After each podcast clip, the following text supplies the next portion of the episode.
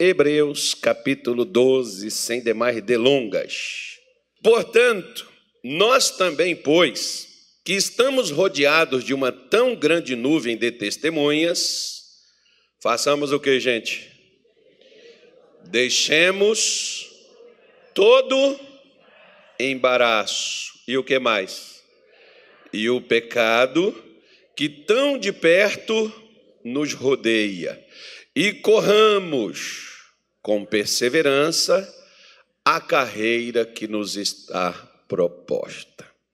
Vejam bem, o apóstolo Paulo, que possivelmente seja ele o autor deste livro, comprovadamente não é mais pelos escritos, pela forma de falar, né? é, é muito parecido com a linguagem que Paulo utilizava nas suas outras cartas. Então, muitas pessoas, por exemplo, diz que esta carta foi escrita por ele. De uma coisa eu tenho certeza, ela foi escrita aos cristãos, aos hebreus, né, que haviam a, ah, aceitado o Evangelho como forma de vida, de viver, e ela serve para nós nos dias de hoje também. Nós que tínhamos uma outra crença, uma religião, ou sei lá, um costume, um hábito, não seguíamos coisa nenhuma. Né? E hoje seguimos o Evangelho. Então, nós temos essas direções e essas posições para a gente poder fazer, para a gente poder viver. E Paulo fala sobre essa questão daquilo que está tão perto. E às vezes está tão perto que é igual coisa pequena. Às vezes, um câncer, por exemplo, ele começa com uma manchinha. Ou às vezes com uma dorzinha de cabeça. Eu me lembro de um pastor que a esposa, ele me contando, a esposa dele sentiu uma tontura, ela estava perto da cama e ela é, sentiu-se mal e sentou na cama porque achou que era aquelas coisas comuns, uma vertigem, como diz lá por Minas Gerais, né? A pessoa pode ser uma labirintite, alguma coisa nesse sentido. A mulher sentiu isso e sentou-se e aquilo passou. Ela levantou e continuou as tarefas dela. Quando foi outro dia, ela começou a sentir, sentiu de novo, ela sentou novamente, aquilo passou. Ela voltou de novo às suas, é, às suas atividades, até que um dia ela sentiu uma forte dor de cabeça. E quando ela foi para o hospital, já tinha espalhado para todo o corpo dela, era um câncer. E ele disse assim: às vezes a gente não dá importância aos pequenos sinais que o corpo dá. O que significa? Não é uma coisa grande. Se fosse um desmaio, aí a pessoa olha, é esquisito, estranho, mas é que eu não comi, eu não almocei, né? ou sei lá, eu não bebi água, alguma coisa nesse sentido. A gente sempre minim, min, tenta minimizar as coisas que às vezes não é bem aquilo que a gente imagina. Como às vezes também, no, em relação à palavra de Deus, nós falamos assim, pastor, eu larguei a prostituição, o adultério, a mentira, a desonestidade, o roubo. Eu larguei isso, larguei aquilo, eu me converti, vim para a igreja, agora eu sou crente. Amém. Só que não é só essas coisas que eu e você largamos, que a gente vivia nelas, e nós largamos elas após a gente vir para a igreja. Às vezes nós estamos dentro da igreja com pequenas coisas, mas são pequenas que trazem o mesmo resultado, como esse essa pequena tontura naquela mulher levou ela depois a óbito, né? Porque ela começou a sentir isso no mês de setembro, no mês de março, a gente estava enterrando ela. Então, uma coisa assim, né, fora do, do comum, fora do normal. E às vezes é a mesma coisa. Salomão, em Cantares, capítulo 2, versículo 15, Salomão diz assim: Apanhai, apanhai as rapozinhas, que fazem mal às vinhas, porque as nossas vinhas já estão em flor. eram coisas pequenas. A raposinha, você, ah, pequenininha, tal, não é aquela que causa o maior dano, porque se ela derruba a flor, já não vai ter o fruto, já não vai ter a colheita vai acabar com as suas com as suas colheitas. Então as pequenas coisas são muitas vezes destrutivas como as grandes coisas. As grandes têm uma vantagem, a gente identifica mais rápido. As pequenas passam batidos. Porque às vezes a pessoa olha, ah, isso aí não é nada não. E aquilo depois vai crescer. Igual nós, por exemplo, nascemos pequenininho, né? Aquele negocinho assim, 40 e poucos centímetros, daqui a pouco vira um homem bonito assim, igual eu. Então, a autoestima tem que estar tá boa, né, irmão? Alguns dizem que isso é soberba, mas deixa para lá. Aí, aí o que, que acontece? Você nasce pequeno, mas com o tempo, com o passar do tempo, cresce. Assim tem coisas na minha vida, e o que chama a nossa atenção é que Paulo diz assim: ó, nós estamos rodeados, bem perto, ou seja, não está longe. Se é bem perto, é bem perto mesmo, né? Que às vezes está mais perto do que você imagina que esteja. E está ali dentro da minha vida, dentro da sua vida, aquilo que vai nos causar um grande mal e vai nos impedir de viver o que Deus ele tem para nós. Por isso, eu falei aqui vários domingos, várias quartas-feiras, sextas-feiras, algumas dessas mensagens estão gravadas, a gente vai colocar elas depois no nosso canal, na nossa página. A gente vai soltar isso aí, você vai assistir, você vai ver. É, mas é, falamos sobre o assunto do embaraço. E esses dias eu estou falando sobre pecado. Vamos embora dar uma olhadinha? Isaías capítulo 8, versículo 20. Vamos embora lá. Preguei isso aqui ontem para os jovens, mas você não estava aqui. Vocês já passaram da fase da juventude. E ainda bem que eu ainda sou jovem ainda. Eu tenho, quer ver quantos anos eu tenho? Não, nem, nem nisso mais da já tem 30 anos, já passou, né? Passou a época da juventude. Já está chegando a, a melhor idade já. Mas, o, como diz o pessoal, o importante que jovem é o espírito, né, irmão? O espírito não envelhece. Como o espírito, por exemplo, também não tem sexo. Né? O espírito, ele é espírito. Isaías, capítulo de número 8, versículo 20 até o versículo 22. Vamos dar uma olhadinha aí?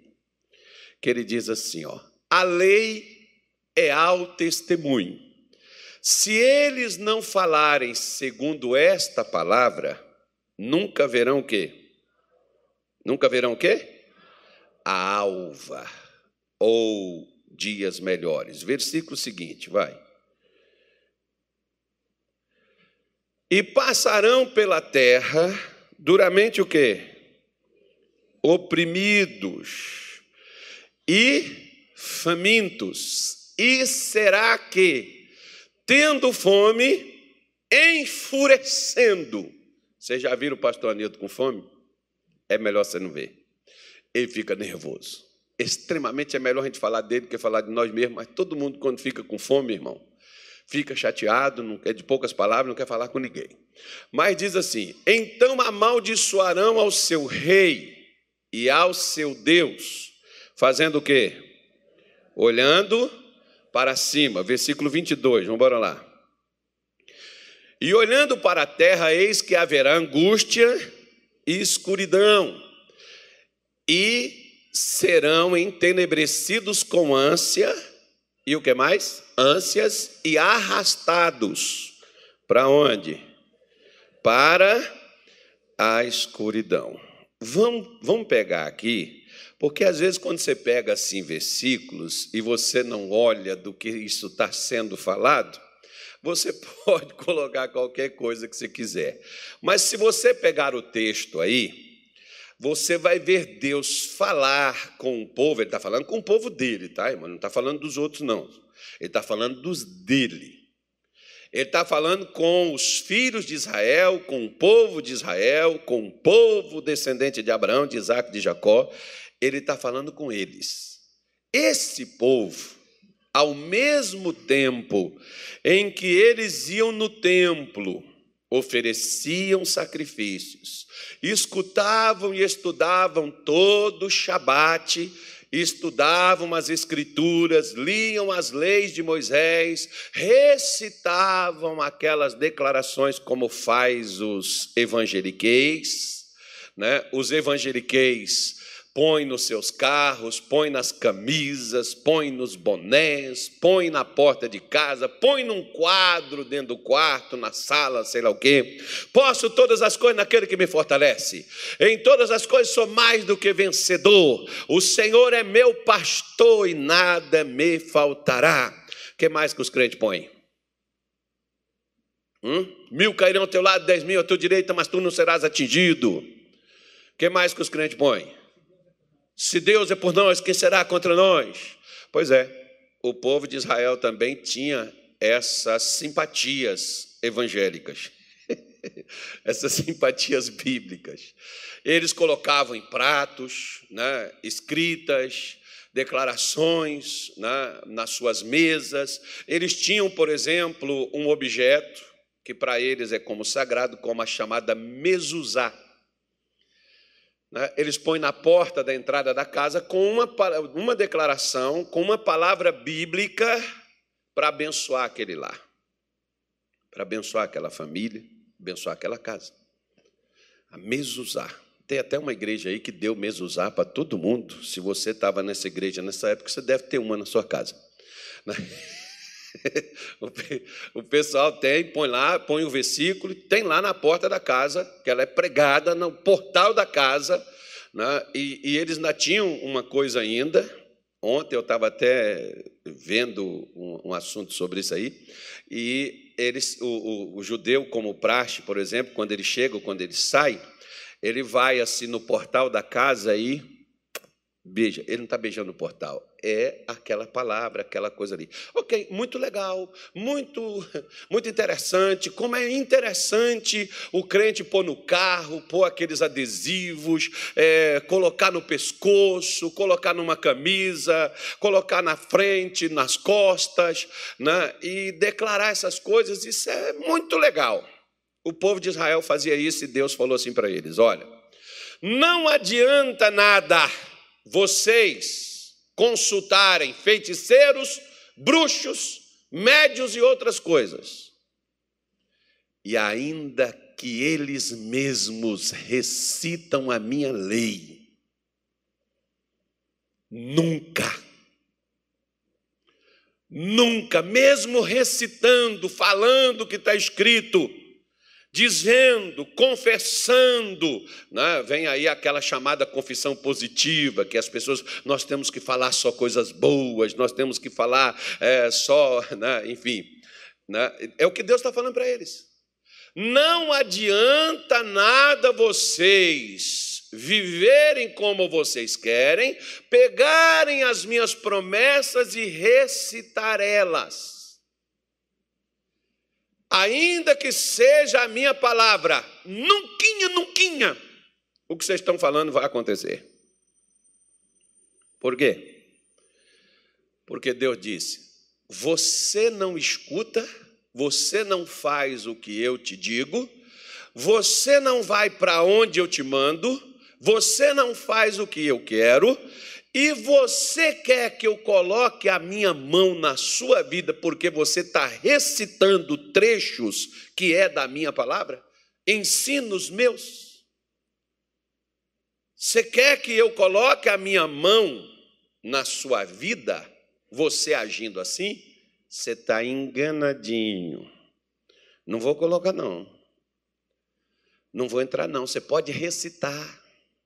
Você pode confessar, afirmar, bater os pés, escrever, fixar, mandar para quem você quiser, fazer aquelas declarações, como às vezes nós passamos vergonha com Bíblia e tudo.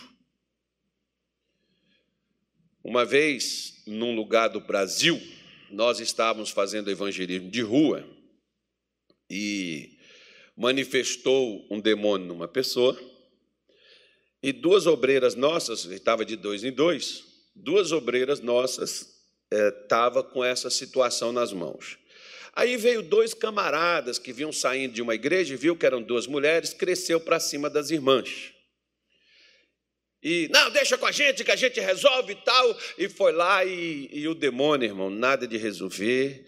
E por último, e o camarada, em nome de Jesus, tal, por último o demônio foi e virou e falou assim: Você acha que você, fazendo o que você faz, você tem poder para me tirar daqui? Eu sou de Deus e não sei o que, o cara falando, com a Bíblia na mão. Tinha acabado de sair de uma vigília numa igreja lá que eles estavam fazendo. E o demônio, ele, o demônio virou para ele e falou: Você acha que eu vou obedecer você? Você vai para a igreja, faz suas orações, faz lá seus pedidos, e você acha que depois que você sai de lá e vai viver como você quer, eu vou submeter a você? Você está enganado. E aí o negócio começou a ficar feio. E as irmãs ficou quietas, porque eles assumiram o negócio, as irmãs ficou só ali assistindo. Aí O camarada foi e falou assim: Demônio, você vai sair ou não vai? Ele falou: Não sai. Aí ele falou: Vai sair sim. Pegou a Bíblia e botou em cima da cabeça do homem demoniado. E disse assim: Agora você vai sair pelo poder que está nessa palavra. O demônio diz: Não sai. Sai em nome de Jesus, não sai. Sai, não sai em nome de Jesus. Você não sai, não, demônio? Não sai. Então fica aí. Pegou a Bíblia e foi embora. Aí as irmãs foram lá e libertou o camarada, né? fez o que era a função que elas deveriam fazer. Então, ficar recitando para os demônios trechos bíblicos pode ser simpatia bíblica, tá, irmão? Por quê? Porque nós não temos só que afirmar o que diz as Escrituras, nós temos é que viver o que elas dizem. Por isso, ele diz: Olha, sabe o que, que vai acontecer com vocês? Coloca o versículo 21 na tela, por favor, bendito. Ele diz assim: ó, Sabe como é que é que vai acontecer contigo? Para você poder entender, quando muitas vezes, o pastor citou ali que os crentes, os evangeliqueis falam, qual foi o que você falou? Se Deus é por nós. Se Deus é por nós, quem será contra nós? Como é que eu sei se eu estou contra, pastor, ou se eu estou a favor de Deus? É simples, Isaías ajudou a gente com esse versículo aí, ó. Como é que você está passando? As pessoas gostam de perguntar para a gente: Bom dia, como vai? Tudo bem? Aí a gente fala o que a gente convém, né, irmão? Se for aquela pessoa que não gosta da gente, vai falar: Ah, estou bem, maravilhoso, estou ótimo sensacional. Aí, se for aquela pessoa assim que a gente que gosta de nós, aí nós falamos. Está tão difícil, não sei mais o que fazer.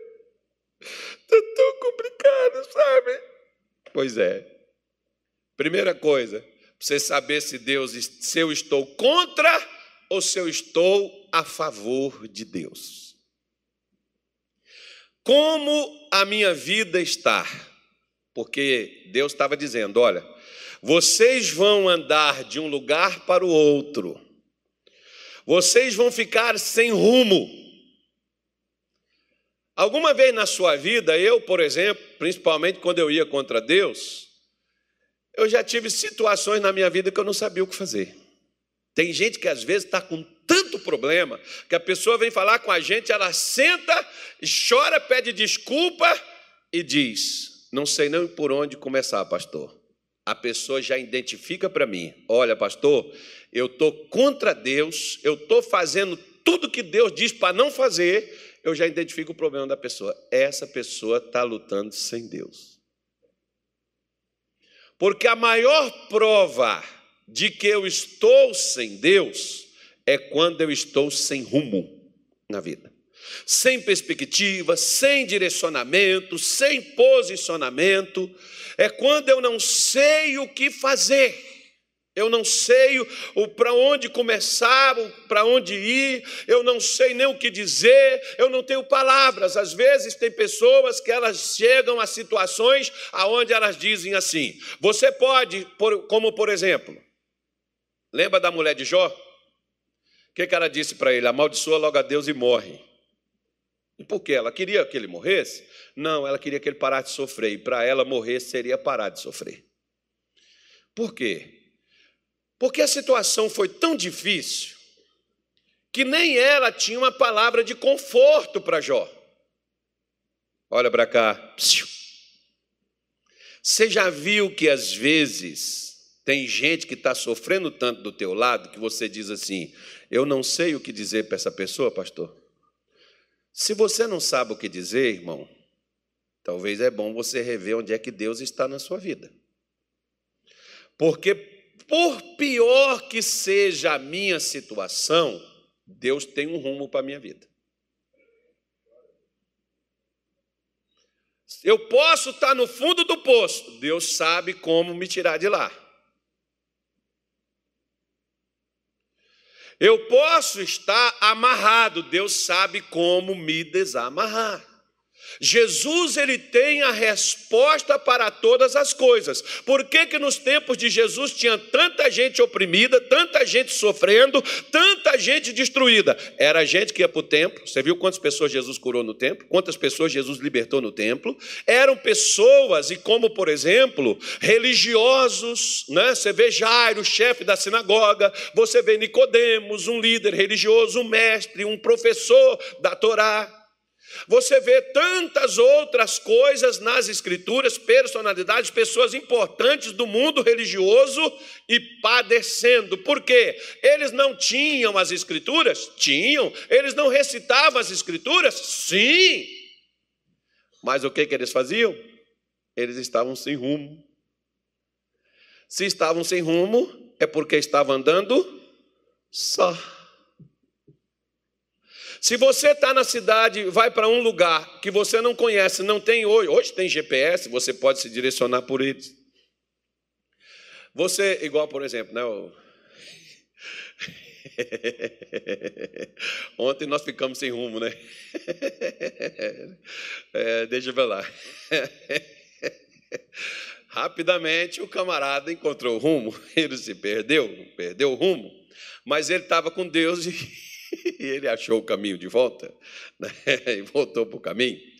Enfim, a pessoa, às vezes, né, que está sem saber o que dizer, sem saber o que fazer, é a maior prova de que esta pessoa está indo contra Deus. Porque Paulo diz: se Deus é por nós, quem será contra nós? Se Deus não está do meu lado, eu não vou ter direção. Como, por exemplo, Faraó não achou que Israel estava perdido no deserto, porque eles iam para um canto e iam para o outro. Faraó não achou que eles estavam perdidos, que eles haviam se enrolado? Achou. Besta foi ele, porque Moisés sabia o que estava fazendo. Por quê? Porque Moisés ia por outro caminho, mas Deus mandou ir por aquele por onde ele foi. Israel não sabia que Deus estava com Moisés. Quando Deus está com você, você sabe o caminho para sair dos apertos, das ânsias, das dificuldades, da miséria, do desemprego, da crise, da briga, da, do descontentamento, da contenda. Você sabe o caminho. Por quê, pastor? Porque onde não tiver caminho, Deus abre para você passar e sair daquilo. Você vê que é um hino que a gente canta, mas é tirado dos Salmos, que ele diz assim: Pois contigo eu saltarei muralhas e também destruirei exércitos. Quem foi que falou isso? Davi. Não terei medo ainda que um exército me cerque. Como que uma pessoa cercada por seis mil homens inimigos, adversários altamente qualificados para matar, para destruir, uma máquina para poder destruir gente, como é que você não vai ter medo disso? Porque depende, você está só, se você estiver só, você vai tremer nas bases, mas Davi disse: Não temerei, na, ainda que o exército me cerque, porque tu estás comigo. Por isso que quando nós estamos contra Deus, nós nos sentimos só. Eu, eu fico às vezes olhando assim como os irmãos que eles dizem assim, ai pastor, Lá em casa sou eu sozinho. Meu marido não me apoia. Diga assim, só as irmãs, diga assim, não sou eu. Isso. É aquelas irmãs que não vieram hoje. Aí ele diz assim: meu marido não me apoia, meus filhos não me ajudam, e aqui na igreja o senhor não me atende. Tadinho de você, irmão. Estou com dó você. Estou com pena você. Por quê? Porque o problema não é a sua mulher estar contigo, não é os seus filhos estarem te apoiando. O problema é você não ter o apoio de Deus. Esse é que é o problema. Porque quando a gente tem o apoio de Deus, Deus está do nosso lado. Irmão, se filho estiver apoiando, bem. Se filho não estiver apoiando, daqui a pouco eles vão precisar de você, porque você vai vencer. E na hora que você vence, aí eles vão querer desfrutar de suas vitórias. Aí eles vão te procurar e você pode ajudar. Trabalho de mãe e de pai é prover mesmo. Mãe. Né? Esse é o nosso trabalho. Não, pastor, que sabe, é porque às vezes eu me sinto só. Eu também.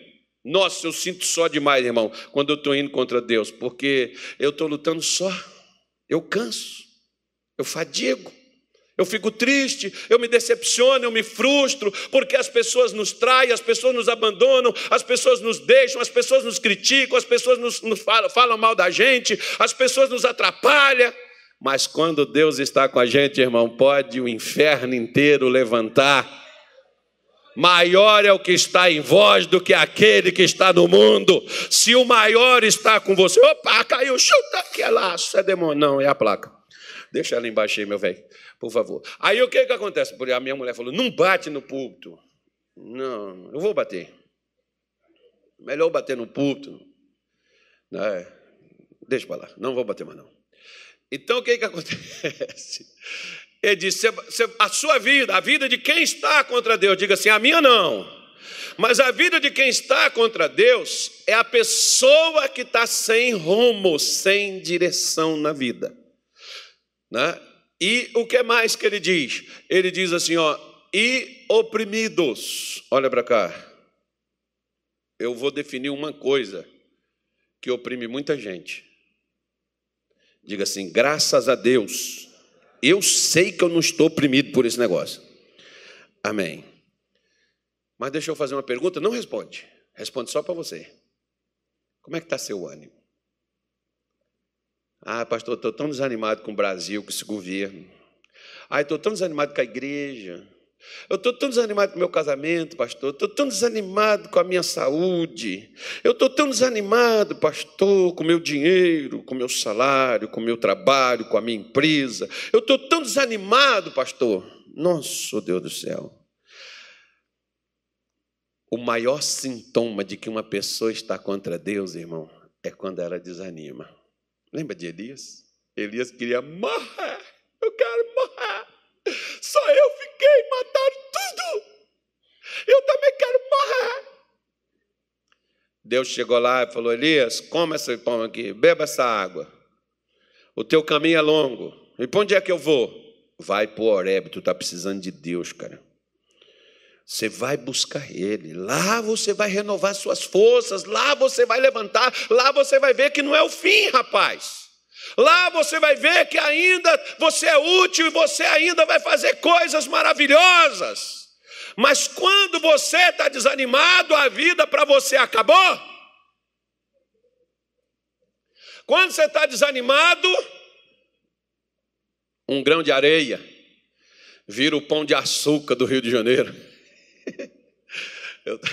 Eu estava falando outro dia com o pastor aqui, quando nós fomos no, no, no, lá em Santa Bárbara, sabe onde é Santa Bárbara? É o maior monte que tem aqui no Mato Grosso. Não vai não, que você não aguenta não. Falaram que a gente não ia aguentar subir lá. E nós fomos e subimos. Subi até que não foi tão difícil, o problema foi descer. Teve uns pastores, amigo meu, que eu não falo, mas eu tenho filmado, mostrado, fotografado, que é verdade o que eu estou dizendo. Tem uns pastores, amigo meu, que eles não desceram, eles escorregaram. Eles sentaram. Eu falei, irmão, vai estragar a calça. Ele falou assim: eu compro outra. Era bom se tivesse um papelão, né? ou então um plástico, alguma coisa, sentar naquele irmão. Eu não sei que eu queria virar um míssil quando batesse lá no final daquele monte. O cara ia virar uma bomba. Né? Aí tinha que ter umas cordas assim, para ele segurando e descendo. Se soltar a corda já era. Mas era a maneira mais fácil de descer de lá, escorregando.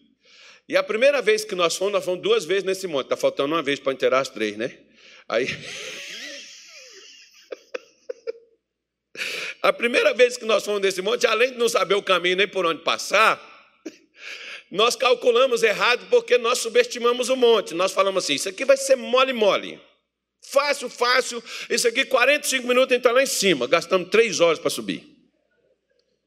Sem almoço, sem jantar, e retornamos para casa no meio de uma boiada, os bois brigando, os touros, e a gente passando no meio daquilo, as onças no mato.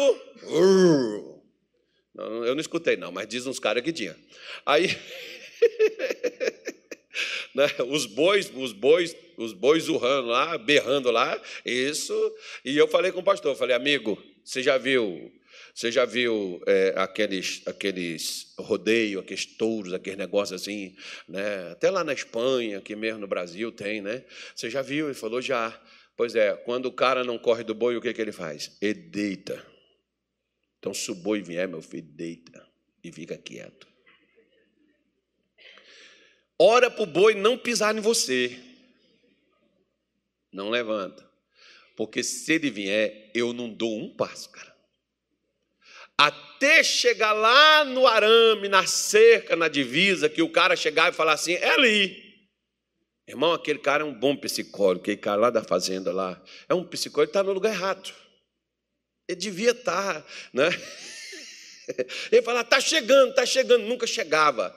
Ó, tinha uns gravetos assim, né? se tivesse uma linha, eu, eu, eu, ia, eu ia fazer, eu, eu já estava assim, ó, de tão cansado que eu já estava, que eu já não, eu já não levantava mais o pé. Se tivesse né, um graveto, eu, precis, eu preferiria chutar ele para sair da minha frente do que levantar o pé para passar por cima dele. Aquele dia eu estava mal. Cheguei lá na sede da fazenda, o cara tinha matado um porco, tinha fritado, cortou o porco, fritou o porco todinho assim, rapaz, para os caras comer. Eu falei para o pessoal, eu falei assim, eu estava tão desanimado que eu não quis nem comer, irmão. O cara, para não querer comer, tem que estar tá ruim mesmo, né? Rapaz do céu. Pois é. Você já viu? Quando você fica desanimado, você não quer comer, você não quer falar com ninguém, você não quer conversar com ninguém, você não quer fazer nada, você quer ficar num quarto escuro, você quer sumir do mapa, você quer esconder de todo mundo, você quer entrar em algum canto aí, não falar com ninguém, desaparecer para ver se esse negócio passa. Bom, eu vou te dar receita para esse negócio passar. Pare de ficar contra Deus, que o desânimo acaba. tá? Pare de ficar contra Deus, que o desânimo acaba na hora. Por quê? Porque todas as vezes que você, ou que eu, qualquer pessoa vai contra Deus, você vai andar sozinho. Deus não vai com você. Deus vai com você por onde Ele te mandou ir, não por onde você está querendo ir, não. Hoje, o motivo de muita gente desanimada com a vida, desanimado com o Evangelho, desanimado com a, com a salvação, desanimado com qualquer situação, está justamente por causa disso. Sabe aquelas pessoas que culpam os outros dos seus fracassos? é as pessoas que estão desanimadas. Você lembra de Adão quando Deus chegou e disse para ele: Adão, você comeu do fruto que eu te disse para não comer? O que que Adão fez? Adão diz: A mulher que tu me deste. Foi ou não? O negócio foi o senhor. Eu estava quieto, se bem que eu estava só. Mas nenhuma vez eu quis comer daquele fruto. Mas a mulher que o Senhor me deu, então Deus ataca, Adão ataca Deus e ataca a sua esposa, culpando ela daquilo que ele comeu. Eva não comeu para Adão com a boca dela. Ela deu para ele, ele comeu porque ele quis. Existem coisas na minha vida e na sua que a gente está vivendo por causa de nossas próprias decisões, por causa de nossos próprios conceitos, nossos próprios hábitos, e nós estamos passando pelo que estamos passando por nossa própria causa, mas nós jogamos a responsabilidade do que estamos vivendo, que é nossa, jogamos sobre os outros. Quantos pais culpam os filhos e os filhos se sentem culpados do que está acontecendo com seus pais, quando os filhos não têm nada a ver com aquilo? Quantos maridos, como Adão, atacam a sua esposa da situação que eles estão vivendo, eles estão passando, e a esposa não tem nada a ver com aquilo dali? Quantas vezes a mulher ataca o marido da situação que ela está vivendo, mas extremamente por causa de decisões, de conceitos, de atitudes e comportamento dela própria para aquilo estar tá acontecendo, mas ela acusa o marido do que ela está passando. Como na igreja, às vezes o crente acusa o pastor de não atender, de não visitar, de não falar, de não pregar, de não orar mas às vezes é a própria responsabilidade. Como tem o pastor que acusa os irmãos de não quererem se, se, se, se envolver, de não quererem ajudar, de não quererem participar, quando às vezes a culpa, o problema é o pastor. Quantas vezes eu troquei o pastor de uma igreja e a igreja decola. E, e, quando aquele pastor vai para outra igreja, chega lá na outra igreja e joga ela para baixo. Então qual é o problema? O problema é o povo, o problema é o pastor. Ah, mas é o lugar, mas, mas é a falta de. É, mas é porque é, ao invés de eu chegar e assumir a coisa e, e chegar e olha, realmente, né, é, o problema sou, sou eu, enfim. Mas a pessoa sem Deus, ela nunca consegue nem sequer enxergar o verdadeiro problema. Porque, olha para cá, Quando Deus fala comigo e Deus fala com você, Ele fala acerca e a respeito de nós e não da nossa casa. Tem crente que está ouvindo a pregação e diz assim: meu marido devia estar tá aqui, minha mulher devia estar tá aqui, meu filho devia estar tá aqui, minha mãe devia estar aqui, meu pai devia estar aqui para estar escutando essa pregação. Mas Deus sabe quem é que está no culto. Ele está falando com quem? Com nós mesmos. Ele não está falando com aqueles que não vieram, não, filho. Ele está falando com aqueles que estão tá assistindo na live, ele está falando com aqueles que estão tá assistindo aqui no culto. É com nós mesmo, não foge não. Corre não, não desliga que você já foi alcançado. Sai não, aguenta firme, já está acabando já. Cheguei no início. Mas tem um dia hoje todo para poder fazer isso. Né? Então, nós vemos que ele disse: olha, no versículo 22 ele diz assim: Depois você vai olhar para a terra. E quando você olhar para a terra, o que que você vai ver? Hã? Angústia, escuridão. Olha para cá.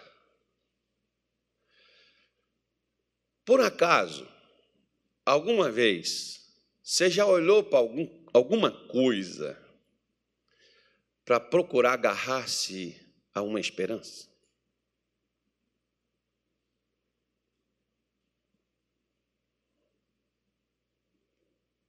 Já? Tem gente que diz assim: Ô oh, pastor, eu estou procurando assim uma razão para viver. Eu estou procurando assim, sabe, uma coisa assim que eu possa me agarrar. Fala com a pessoa que está do teu lado assim, ó, me ajuda a pregar e diz assim para ela: se você está assim, é porque você está sem Deus.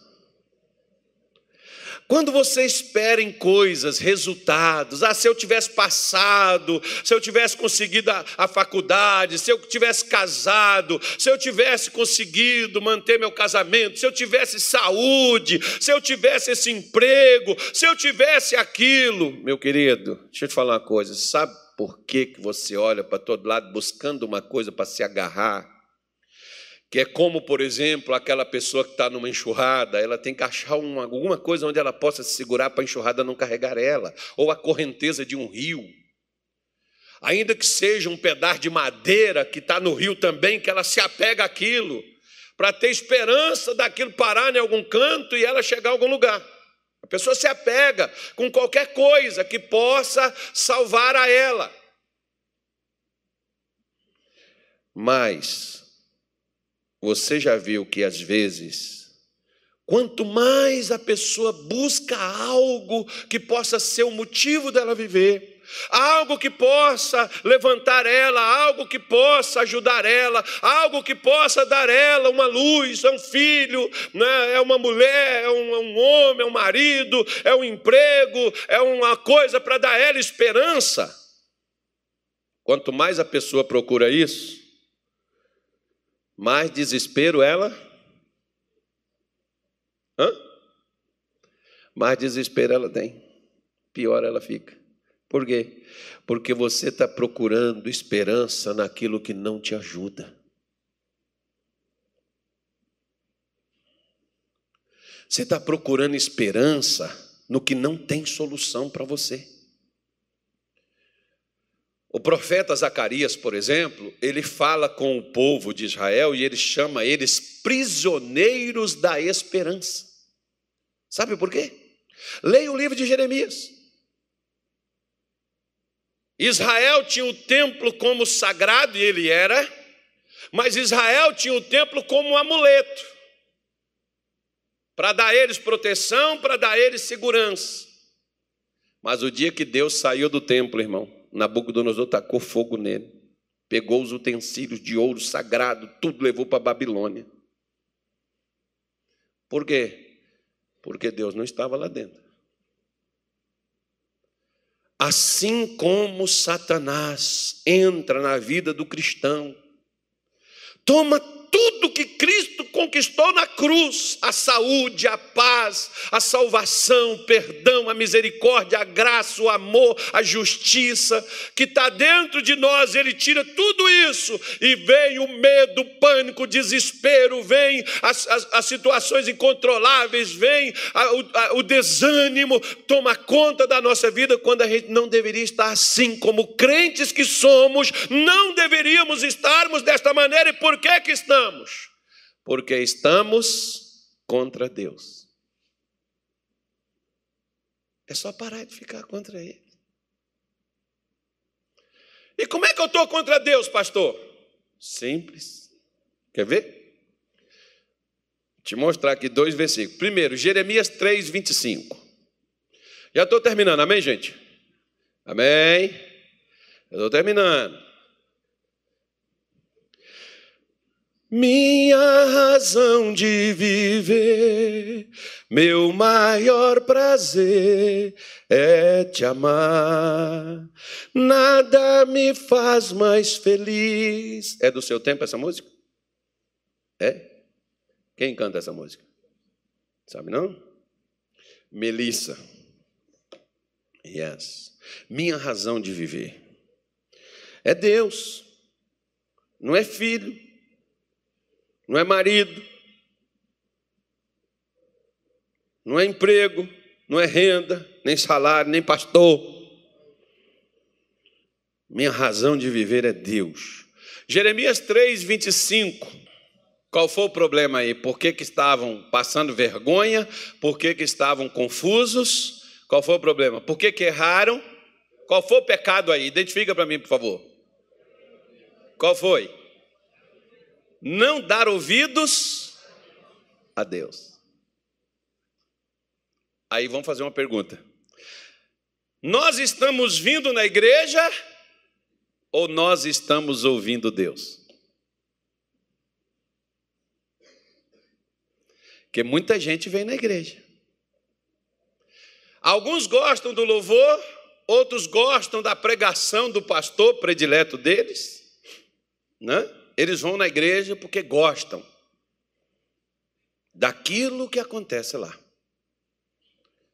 Bom, é bom a gente ter um pastor legal, é bom a gente ter um louvor legal, mas o louvor não é para nós. E o pastor não pode ser mais legal para nós do que Deus, do que Jesus. A ponto da gente deixar de ouvir Jesus para escutar homem. Como muitos acabam fazendo. Das palavras de muitos pastores, tirando da Bíblia, deixando de dar ouvidos a Deus, porque o pastor Fulano disse que é assim. Mas o que, que a Bíblia diz? O problema do povo de Israel, eles não deixaram de ir no templo, eles não deixaram de sacrificar, não deixaram de dizimar. Você vê Jesus cobrando dízimo deles? Não precisavam. Eles, eles, eles eram ativos em dizimar. Porém, eles tinham uma deficiência, como eu e você também temos, costumamos ter. De quê? De não dar ouvidos a Deus. Eu já fui em presídios, eu já fui em hospitais, eu já fui em lares fazer visitas. E sabe o que, que muitas vezes eu ouvi? Se eu tivesse escutado minha mãe, pastor. Se eu tivesse escutado suas pregações. Um dia, um irmão lá em, em Belém, ele virou para mim, foi até no meu aniversário, ele foi me dar parabéns, foi me agradecer e disse: O senhor que está fazendo aniversário, um presente é nosso, ter o senhor aqui como pastor, nosso pastor. E eu queria agradecer o senhor, porque até nas suas brincadeiras a gente aprende. Bom, eu não sabia que Deus me usava assim, até nas brincadeiras, né? para poder trazer algum tipo de ensinamento. Ele falou assim, pastor, só não aprende quem não quer. Porque ensinar, o senhor ensina com as pregações e até com as suas brincadeiras. Foi o que ele me falou. Eu, eu, por exemplo, achava até, tem brincadeira assim que eu evito até de fazer, porque tem gente que às vezes, irmão, vive de mal com a vida e elas querem que você também esteja de mal. Mas eu não é por mim, não é por mim, não, é por elas. É que para que elas possam pelo menos ouvir a Deus, né?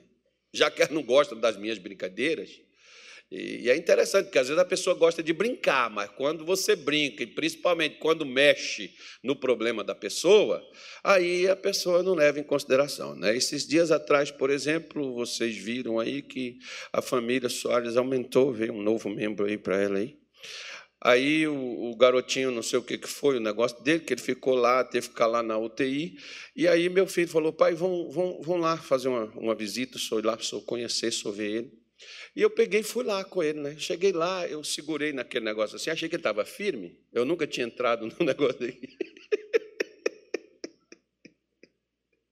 Aí, aí eu estou olhando os batimentos do menino assim, 67, 70, 80, 90, chegava no máximo 100. falei, ué, é, para mim, né, irmão? No meu caso, meu coração, por exemplo, não pode estar acelerado. Mas criança é o contrário, eu não sabia. Eu peguei naquele negócio assim e sacudi, mas eu achei que tivesse mais preso. Sacudi e falei: Vamos, rapaz, reais, você tem que sair desse negócio. Menino do céu. O negócio sacudiu, o menino deu um pulo e o negócio, pi, pi, pi, 120, 140. Eu falei: Meu Deus, vai morrer o menino. Vamos fazer uma oração.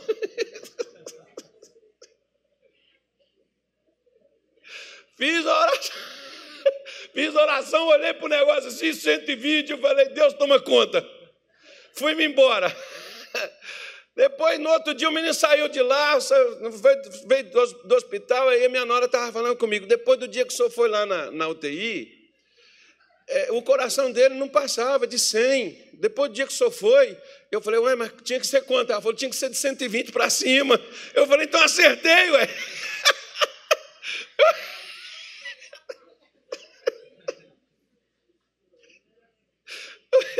Então o negócio funcionou, era para ser assim, ué. Né? Então, às, às, vezes, eu lembrei do irmão lá de Belém, né? Até na brincadeira, eu fui fazer uma brincadeira com o menino, irmão, e acertou na brincadeira. A brincadeira deu certo. Eu falei, eu não sabia que, que tinha que ser assim. Pois é, funcionou. Né? Deu certo. Então,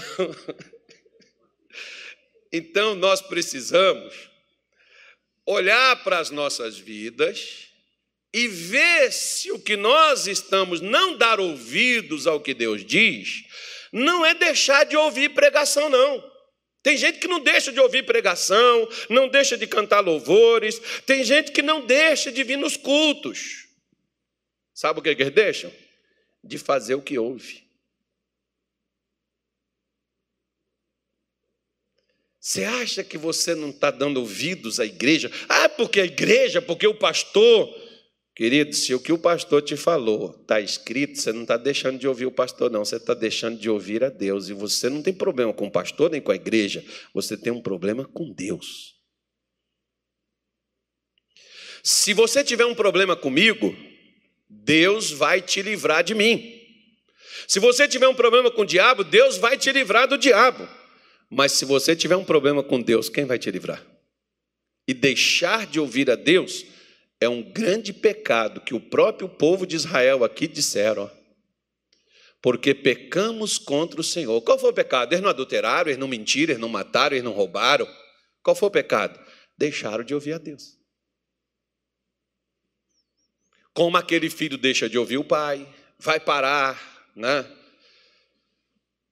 na destruição, e depois vai olhar e vai dizer assim: se eu tivesse escutado meu pai, se eu tivesse escutado o pastor lá na igreja, tivesse dado ouvido, eu estaria bem melhor. Pois é.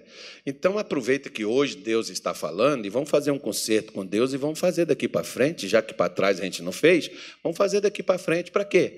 Para a gente não ter atrapalho, para a gente chegar onde Deus preparou para nós. E o que Deus preparou para nós é bom, é agradável, são coisas boas que Deus tem para a gente, alegria, é paz, é saúde, é vitória, é conquista, é realização, é o sucesso É o que Deus tem. Você está passando vergonha? Ah, pastor, se chegar alguém lá em casa, eu tenho até vergonha, sofá rasgado, cama lascada, sujo. Ah, eu tenho até vergonha de alguém lá em casa. Pois é, mas por que você está assim? Ah, eu tenho até vergonha da pessoa saber que é meu filho, que é minha filha, essa pessoa, porque a pessoa vive todo errado, caiu para o mundo aí atrás, aí está tudo lascado. Pois é, mas por que você está assim? Ah, eu estou tão confuso, eu não sei mais o que fazer, nem como fazer, nem para onde ir. Por que, que você está assim? Comece a dar ouvidos a Deus, irmão. Deus vai consertar a sua vida. Deus vai colocar cada coisa no seu devido lugar. E você, ao invés de confuso, vai estar direcionado e vai superar, e vai vencer, e vai crescer. Não faça como o povo de Israel. Você sabe como que eles faziam? Ezequiel 33, eu te falei que eu ia mostrar, deixa eu te mostrar aqui. Ezequiel 33, versículo de número 31.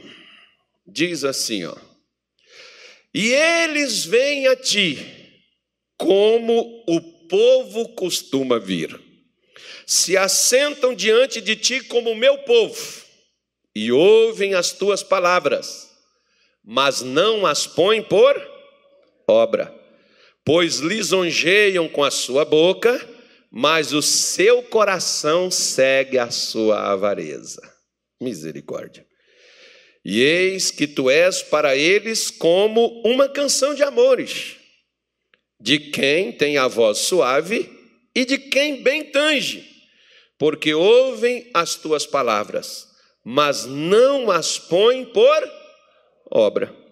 Mas, quando vier isto, e eis que está para vir, então saberão que houve no meio deles o quê? Um profeta. É fácil você saber quando você tem um homem de Deus que prega para você. É só quando ele foi embora. Se você, poxa, começar a lembrar que é aquelas pregações, é, é, pois é. Então, né, é o que Deus está falando. Olha, Ezequiel vai cumprir o que você está falando. Eles gostam de ouvir o que você fala. É como se você estivesse cantando uma canção de amor. Como se você tivesse, Ezequiel. Amanhã de manhã vou pedir um café para nós dois. Só então e depois. Ó, oh, o rei, o Roberto. Eita. Né? Eles gostam de ouvir admiram as suas palavras, eles sentem bem escutando você, mas eles saem daqui, não fazem nada do que escutaram de você. Mas quando começar a acontecer as coisas com eles, eles vão saber que você era um profeta.